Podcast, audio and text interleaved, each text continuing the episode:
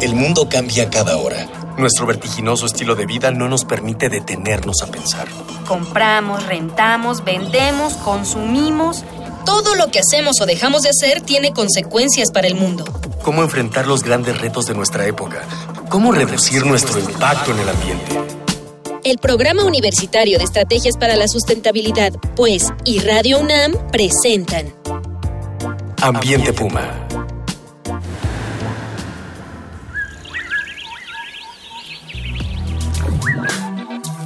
Qué gusto saludarles. Soy Miguel Ignacio Rivas. En nombre del Programa Universitario de Estrategias para la Sustentabilidad de la UNAM, les doy la bienvenida a su programa Ambiente Puma. Voces, ideas y acciones sustentables. Hoy Estamos con el doctor Luis Zambrano González. Bienvenido, Luis. ¿Cómo estás? Muchas gracias. Muy bien, Miguel. Y tú, este, como conductor ahora, espero que no te echen la culpa de ningún camión. Ah, gracias. Es investigador nivel 3 del SNI y pertenece al Instituto de Biología de la UNAM. Actualmente es secretario ejecutivo de la Reserva Ecológica del Pedregal de San Ángel, REPSA, de la UNAM. Dentro del instituto ha realizado programas de análisis y restauración de sistemas lacustres de Xochimilco y del ajolote, por supuesto. Tema de nuestro programa de hoy. Antes de empezar la plática con nuestro invitado, vamos a escuchar las voces de la comunidad estudiantil de la UNAM a quienes les preguntamos, ¿sabes en dónde vive el ajolote?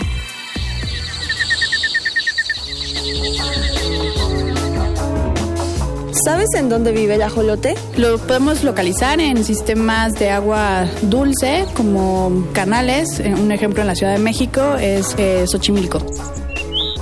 Sí, el ajolote vive en los ambientes lacustres dulceacuícolas. O sea, un ejemplo de aquí en la Ciudad de México es Xochimilco. Sí, normalmente se encuentra en ambientes dulceacuícolas y aquí en la ciudad, sobre todo en los canales de agua de la parte de Xochimilco.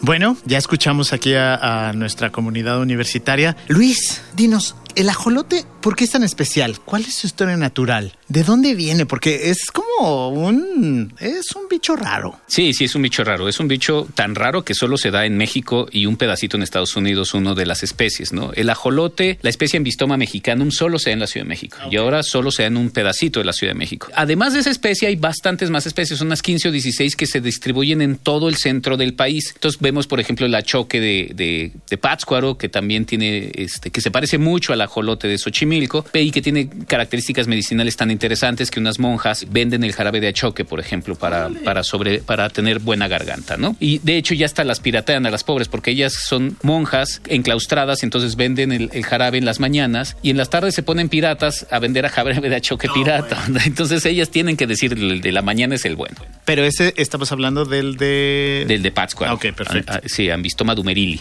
El ambistoma mexicano es el de, el de, el de Xochimilco, ¿no? Hay otros, hay, o sea, me podría poner a contar anécdotas de las otras 15, 16 especies, pero solo se dan en el centro del país. ¿Por qué se dan en el centro del país y por qué se especiaron de esa manera? Nos tenemos que acordar que el centro del país está lleno de volcanes y de montañas, o sea, es el nudo transversal neovolcánico. Y entonces que ha tenido una dinámica por estos siglos pasados muy grande en términos de fraccionamiento de lagos y se vuelven a juntar y se vuelven a separar. Y en este periodo de que se separan los lagos, los ríos y se vuelven a juntar, pues empieza a haber especiación. Entonces lo que antes era una sola especie se parten dos y esos dos se hacen dos especies distintas y esos cuatro se hacen otras especies distintas. Y el ajolote es muy joven. Los ajolotes son especies muy jóvenes, 150 mil, 250 mil años. O sea, es, es relativamente... Sí. ¿Por qué sería una especie, este, porque tuvimos programas pasados en donde hablábamos de la vaquita marina y, y tenía una historia evolutiva muy interesante y es una especie prioritaria. ¿Es una especie prioritaria el ajolote, el ambistoma mexicano? No, sí, claro, es una especie prioritaria por muchas razones. Eh, yo creo que la primera es biológica y evolutiva. No es con pelito, no es mamífero, no tiene cara de...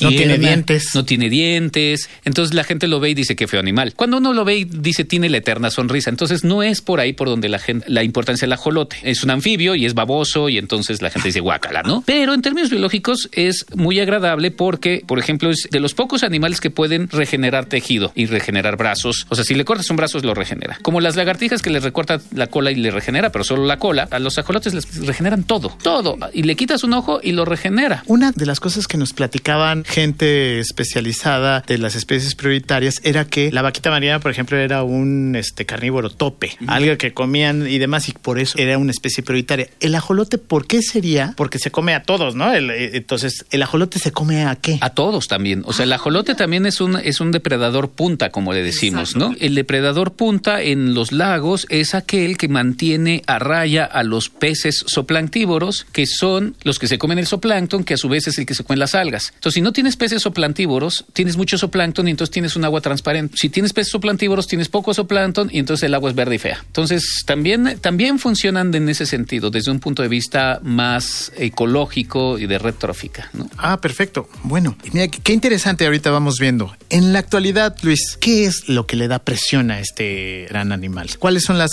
características? El peligro de extinción. ¿Está en peligro de extinción el ajolote? Sí, bueno, está en peligro de extinción. Está en todas las listas posibles de peligro de extinción. Pero, o sea, ¿por qué? Pues eso nos hemos dedicado a tratar de entender por qué está en peligro de extinción. Y tenemos tres grandes problemas. El primer gran problema que tenemos es la urbanización como tal. O sea, no estamos comiendo Xochimilco, que es el hábitat del ajolote. Xochimilco es, representa el 3% de lo que antes había en los cinco lagos del Valle de México. Entonces, imagínate que de tu casa solo te queda el 3%, pues entonces la empiezas a pasar mal. El otro problema es la entrada de carpas y tilapias a Xochimilco. A alguien se le ocurrió meter carpas y tilapias para la pesca y las carpas se comen los huevos de los ajolotes y las tilapias se comen los alevines. Pero ¿cómo se les ocurre meter esas cosas? Bueno, era en la época en la que se creía que se podían meter cosas, en, la época de la Revolución Verde. Ah, ok. Entonces se metió, carpas y tilapias se metió en todo el país. Bueno, la Revolución Verde para nuestros este, radioescuchas es que... La Revolución Verde fue una época, en la época de Luis Echeverría, en donde se pensaba que todo tenía que ser para producir algo. Entonces, de hecho, era no se puede quedar un centímetro cuadrado verde sin que produzca algo. Y entonces por eso se desmontaron todas las selvas. O sea, uno de los grandes primeros problemas o, movimientos ecológicos surgió durante la Revolución Verde con el doctor Gómez Pompa, por ejemplo, ¿no? En esa época teníamos una Secretaría del Desmonte porque se pensaba que las selvas y los bosques eran malos y entonces se tenían que cultivar. Los lagos no se salvaron de eso. Claro, y entonces ahí fue donde meten las carpas. Exacto. Yo me acuerdo que hasta metieron alguna vez un manatí por los canales, ¿no? Sí, no uno, pues metieron como cuatro. Y eso fue una de esas, eh, de esas ocurrencias que la gente tiene,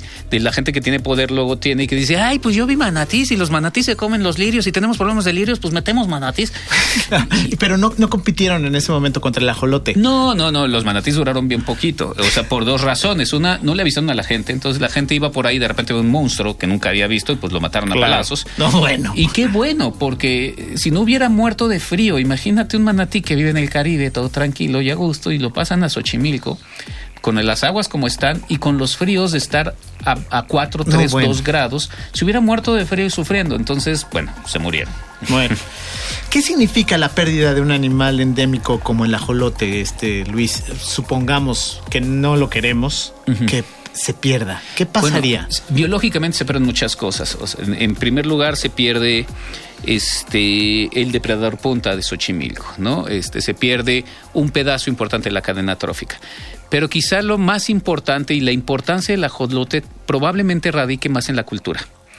O sea, bueno, también perdemos, como eh, en términos biológicos, perdemos la capacidad de hacer medicina a partir de un animal que puede regenerar cualquier cosa, que tiene además en su tejido este cutáneo probablemente muchos antibióticos porque es por eso lo usan las monjitas de Pátzcuaro este que porque sobrevive como anfibio sobrevive en aguas de Xochimilco lo cual no ha de ser sencillo eh, entonces tienen muchas, las dendritas son muy largas, las dendritas del cerebro, del, sistema nervioso son muy largas y se puede entender las, las modificaciones de, la transmisión de bombas de sodio-potasio, por ejemplo. Entonces perderíamos todas estas cosas, pero quizá la más importante es la cultura.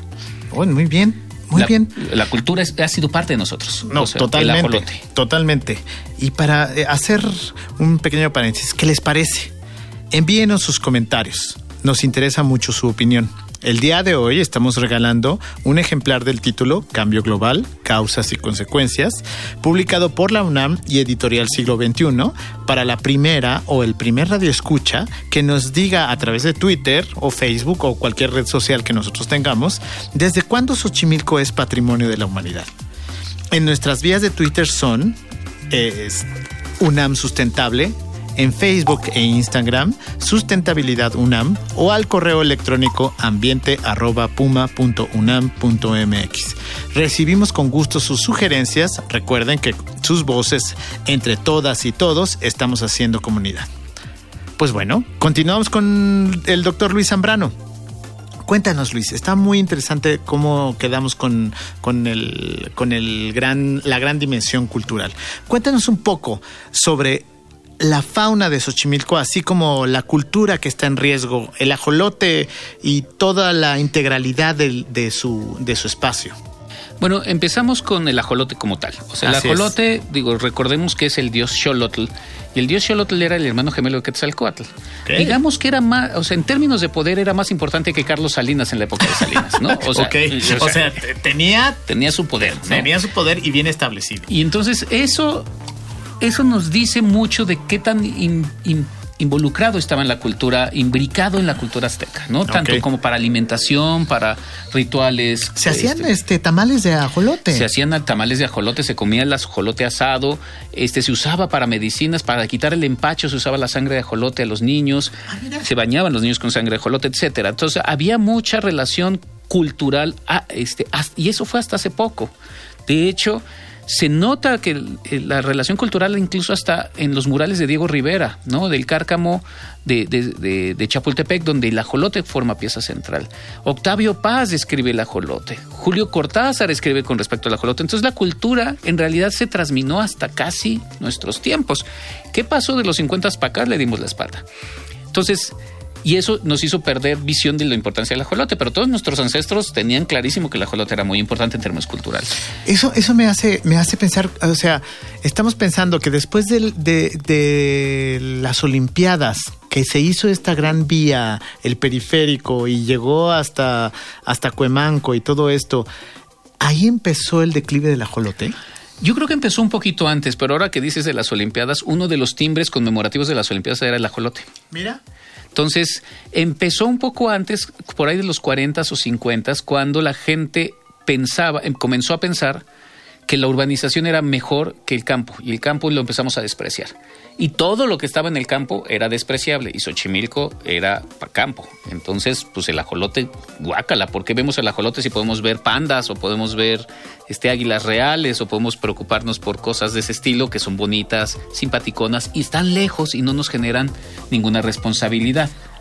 Ok, ok, eh, a ver, vamos a cerrar esta primera parte de la, de la charla con esta última pregunta. ¿Cuáles son, eh, Luis, los proyectos de conservación que buscan salvar esta especie? Ya que estamos hablando tan negativamente de, de repente, entonces, ¿cuáles son así enlistados? Una, una cosa así que para poderlos agarrar la próxima, la, el próximo programa. Ok, bueno, eh, yo quizá diría, en principio, lo que tienes que hacer es, como el ajolote tiene mucha cultura, porque no hemos hablado de las chinampas que también son muy importantes y podemos profundizar en la segunda parte, pero en principio no puedes rescatar el ajolote solo como el ajolote. Claro. O sea, lo podemos reproducir en miles de peceras y eso no sirve de nada. O sea, los tendrías ahí, pero inmediatamente entran al- a su sistema. Y se mueren, ¿no? Claro. Entonces tienes que rescatar el ecosistema y el ecosistema es un socioecosistema. No es solo la parte natural, es la parte social, la parte cultural, la parte productiva. Entonces los proyectos que estamos echando a andar, que hemos venido echando a andar sobre restauración del ajolote, involucra la restauración de Xochimilco, incluyendo su cultura, incluyendo los chinamperos. O sea, tiene que ser una cuestión integral. Exacto. desde el gobierno, las personas a pie, las personas que implementan la política pública, los chinamperos, los que pescan, las personas que viven ahí, las Los- personas que invaden, las- to- todos. Todos, los académicos también. Los académicos también. Muy bien. Pues bueno, Luis, hemos, ah, se nos fue rapidísimo este primer primera parte. Hemos llegado al final de esta, de esta misión. Le agradezco al doctor Luis Zambrano González, investigador del Instituto de Biología y secretario ejecutivo de la REPSA de la, REPSA de la UNAM. De igual forma, agradezco la presencia de Miguel Alvarado en la producción, así como de nuestro equipo eh, de educación ambiental y de comunicación, Miguel Rivas, Daniela Chirino y Rebeca Gil.